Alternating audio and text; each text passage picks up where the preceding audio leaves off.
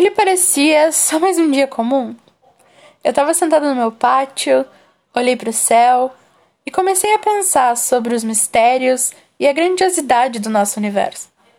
O que nos faz grandes e o que nos faz pequenos. Eu comecei a pensar que existem tantas coisas maravilhosas que eu encontraria se fosse possível simplesmente caminhar rumo ao céu, sabe? Sem nunca parar. Nós somos 7 bilhões de pessoas no nosso pequeno planeta, que é um entre tantos outros. Em um sistema planetário de tamanho mediano, em uma galáxia entre as trilhões que a gente sabe que existe. Talvez esse seja o motivo de tanto desejo pelo desconhecido. Sabemos que existe muita coisa que não compreendemos e nós queremos.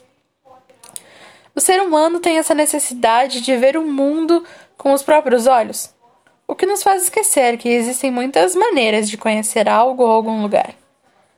Todos temos uma forma de ver o mundo, e nada mais justo, afinal, se todos nós temos diferentes perspectivas, experiências e vivências, tudo isso vai ser refletido na forma como projetamos o mundo à nossa volta.